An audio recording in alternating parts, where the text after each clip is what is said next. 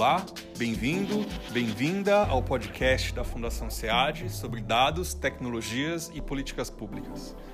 Nesse podcast, você vai ouvir discussões, entrevistas com especialistas e reflexões sobre o impacto das novas tecnologias na produção de dados para políticas públicas.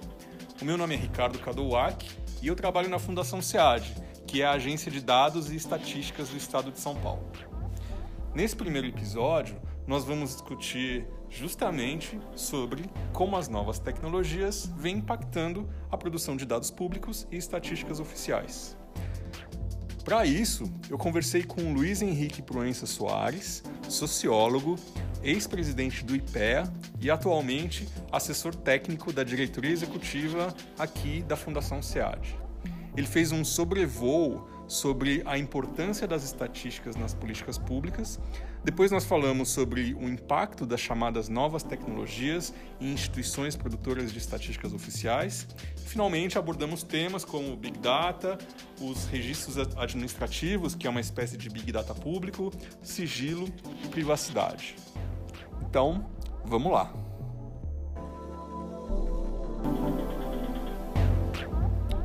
É mais que evidente que a revolução tecnológica está vindo como um tsunami, transformando a sociedade de forma rápida e provocando rupturas em padrões e modelos de comportamento.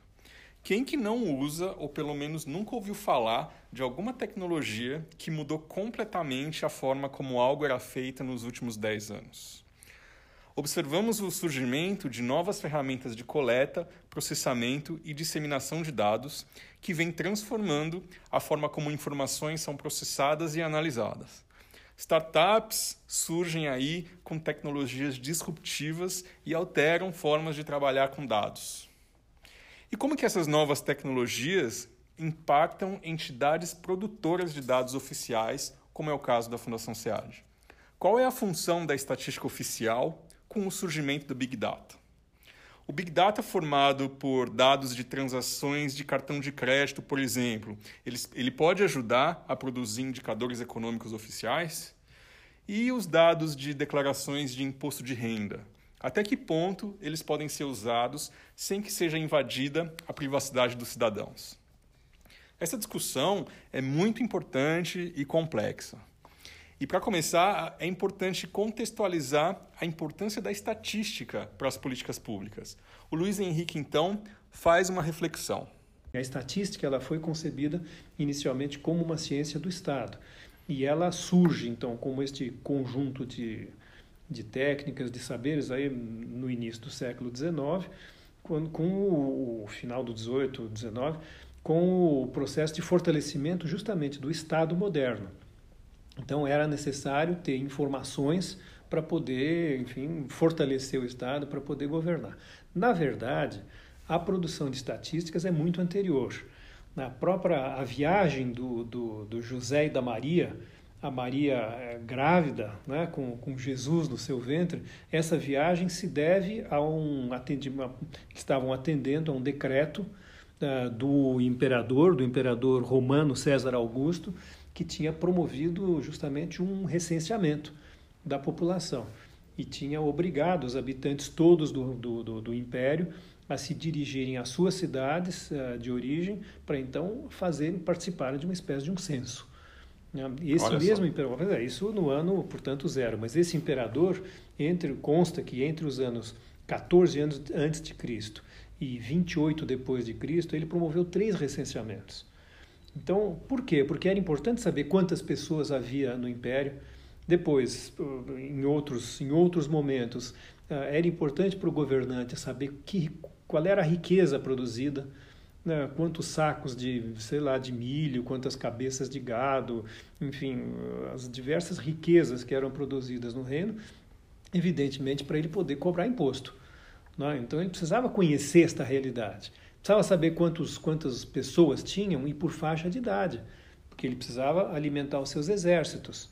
Então, onde é que ele podia contar com jovens, adultos, saudáveis e tal, para poder integrar as fileiras do exército? Então, era um conjunto, eram as informações relevantes para o governante conhecer o seu reino. O reino era muito grande, os meios de transporte precários, ele precisava produzir relatos mais objetivos para não ficar só na visão dos relatos dos viajantes, que eram também importantes, mas vai se criando a necessidade de traduzir tudo isso em, em números. Então, portanto, é uma questão muito ligada a esse uh, fortalecimento do Estado moderno. Bom, uh, com o objetivo, portanto, de tornar esta realidade distante e desconhecida numa realidade próxima e, portanto, governável né, para que ele possa exercer o seu poder de governante. Então, uh, em cima dessa realidade. O Estado moderno necessita, para planejar suas ações, para monitorar, para acompanhar as suas ações, ele precisa saber como é que as coisas estão andando.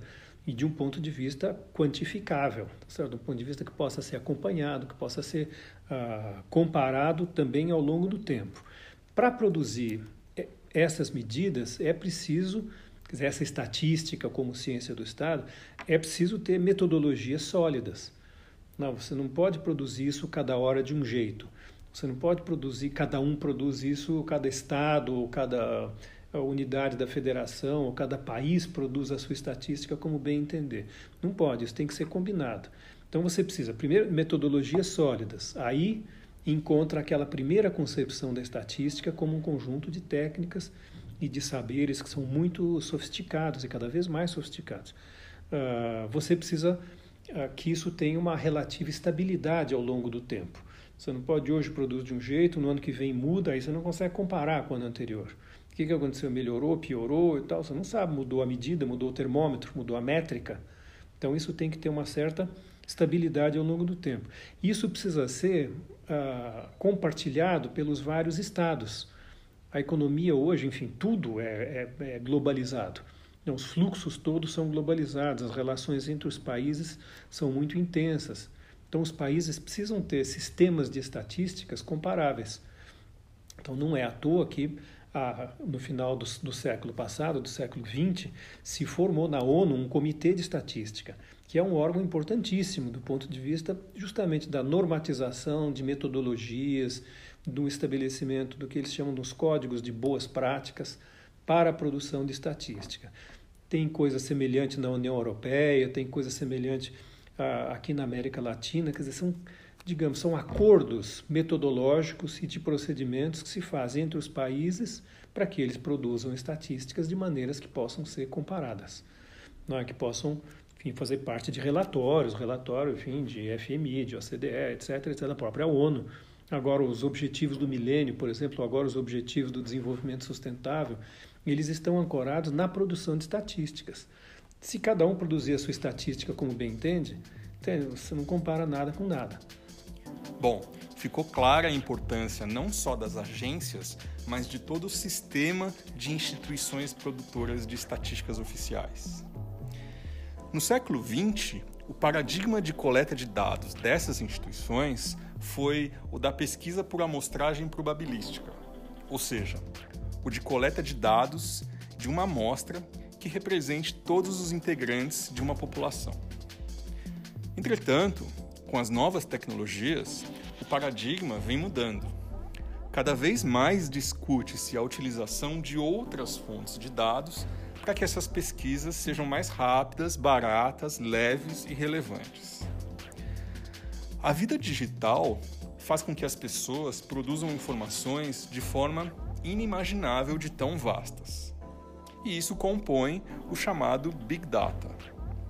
É possível e desejável que esses dados sejam usados na construção de estatísticas públicas oficiais.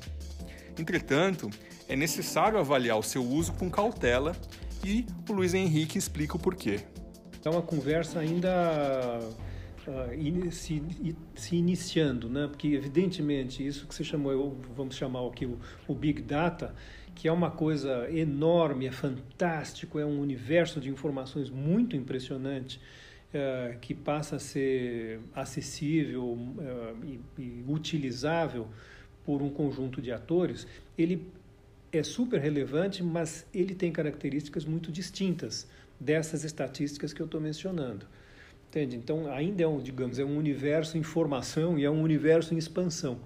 Não, né? você tem muita informação sendo colocada lá dentro, todos esses, o rastro digital que a gente deixa em, nos atos mais corriqueiros da nossa vida e cada vez mais, e que são captados, são registrados e são armazenados em algum lugar.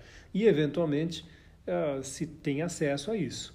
Não é tranquilo, a gente acabou de ver agora o caso aqui da, da Cambridge Analytica, né, que, enfim, que levou, inclusive, ao fechamento da empresa.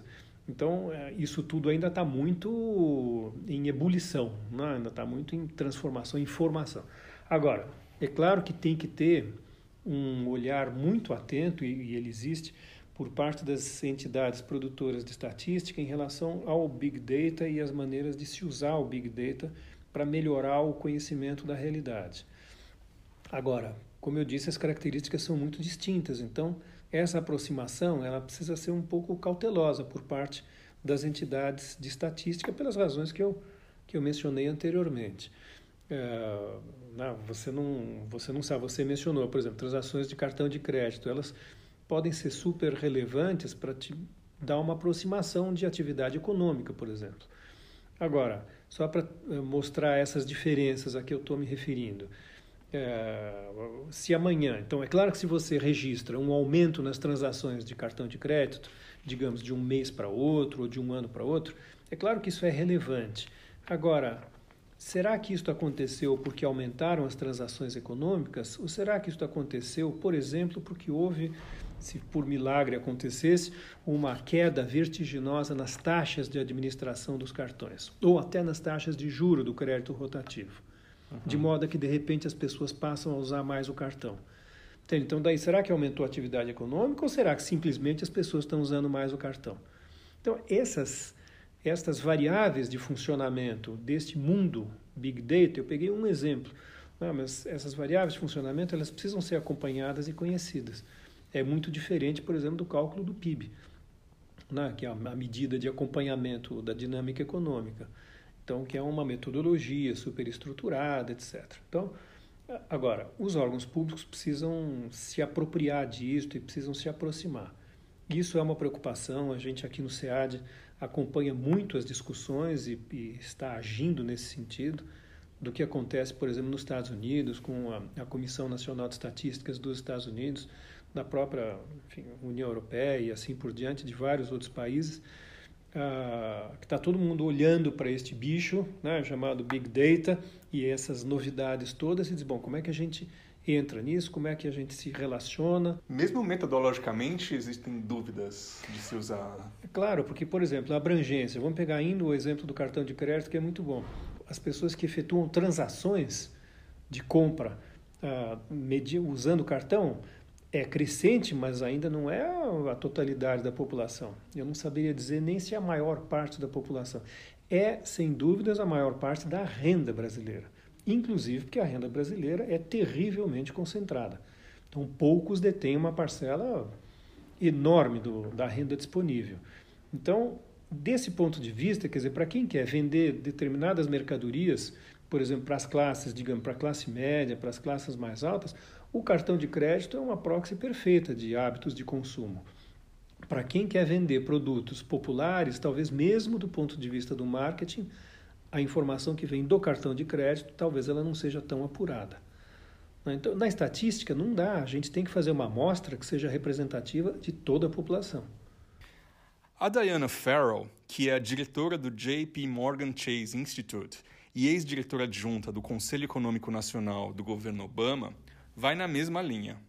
Ela disse ao jornal Valor Econômico, de 2 de fevereiro de 18, abre aspas, não acho que nada disso vá suplantar as estatísticas essenciais, mas pode claramente complementá-las.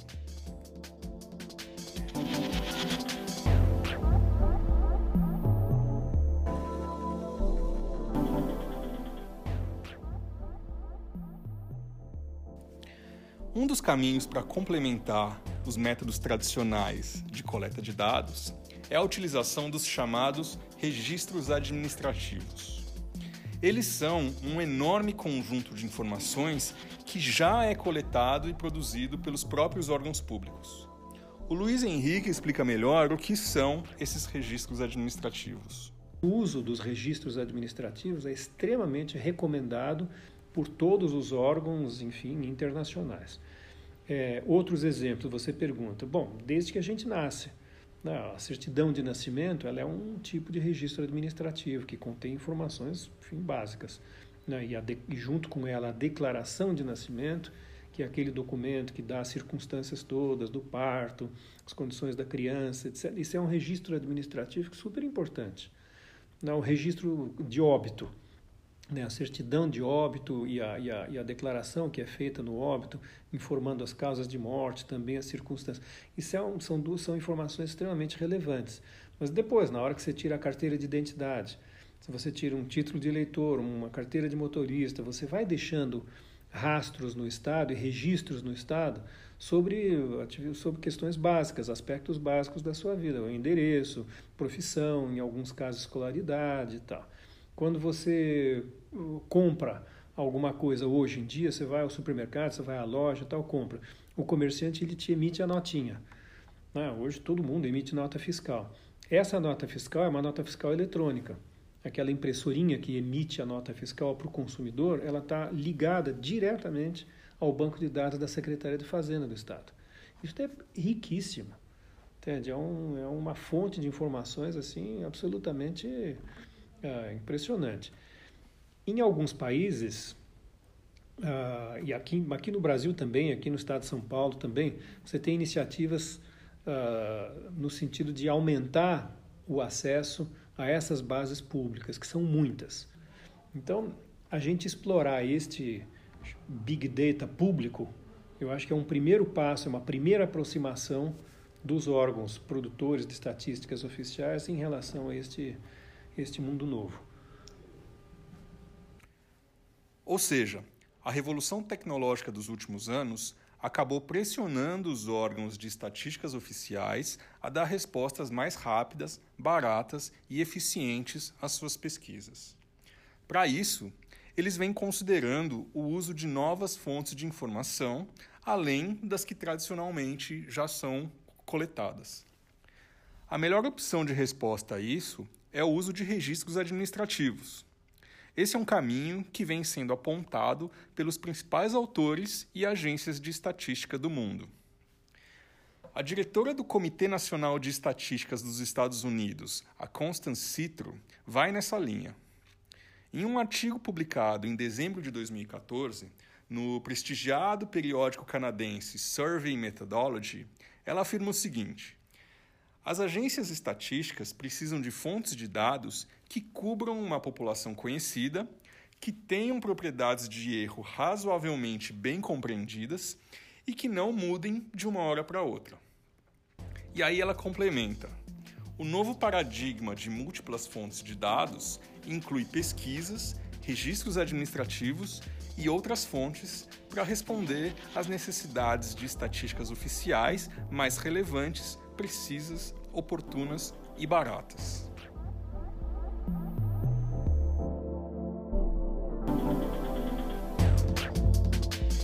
Esse novo modelo de uso de registros administrativos para a produção de estatísticas oficiais pressupõe uma transferência de bases de dados públicos entre diferentes órgãos de Estado. E isso acaba gerando tensões principalmente relacionadas ao sigilo e à privacidade de dados pessoais.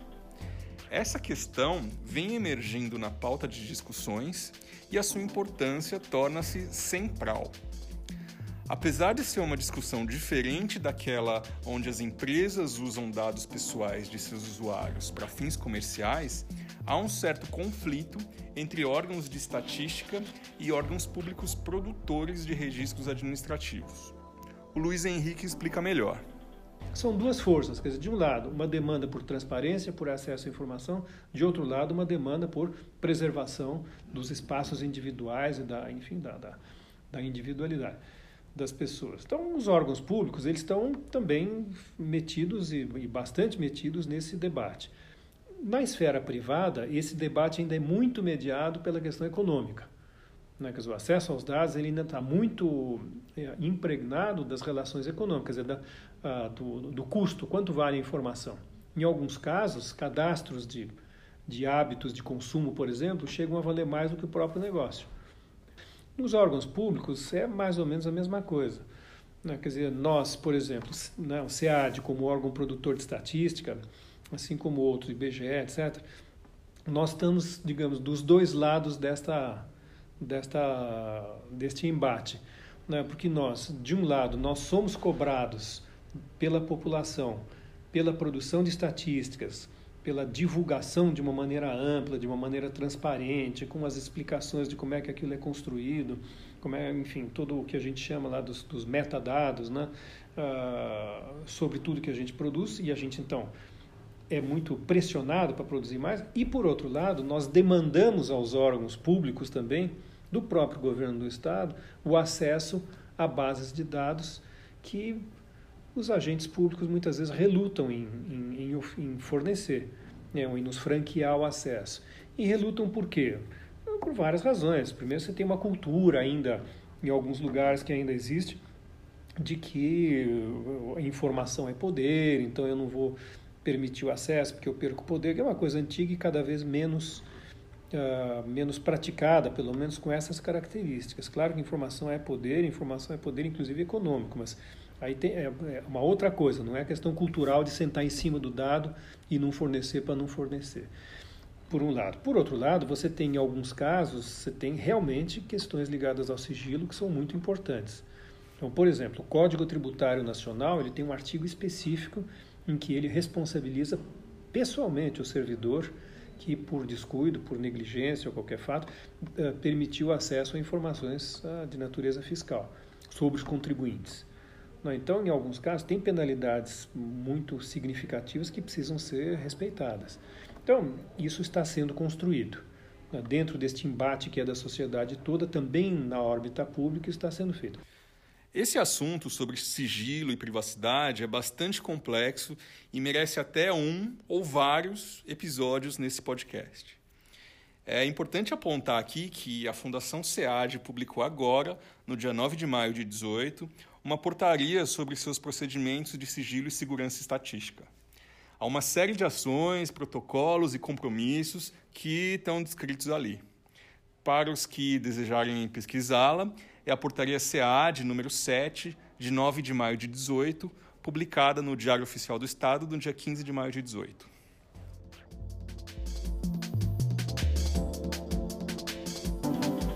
Bom, para concluir, vimos então que as instituições de estatísticas oficiais, que são uma das mais importantes fontes de dados públicos oficiais, estão passando por profundos processos de mudanças.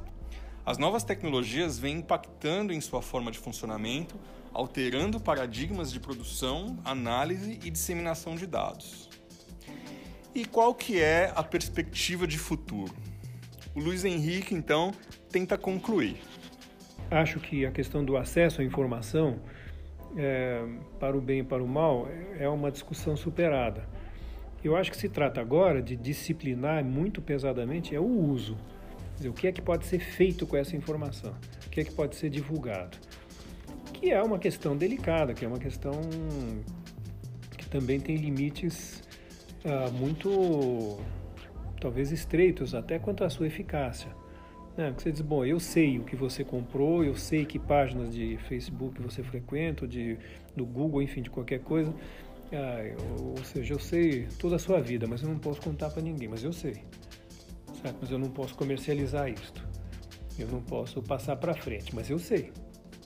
Então, eu acho que a regulamentação do uso é uma coisa extremamente relevante, muito importante. E enfrentar as questões novas que esse uso coloca.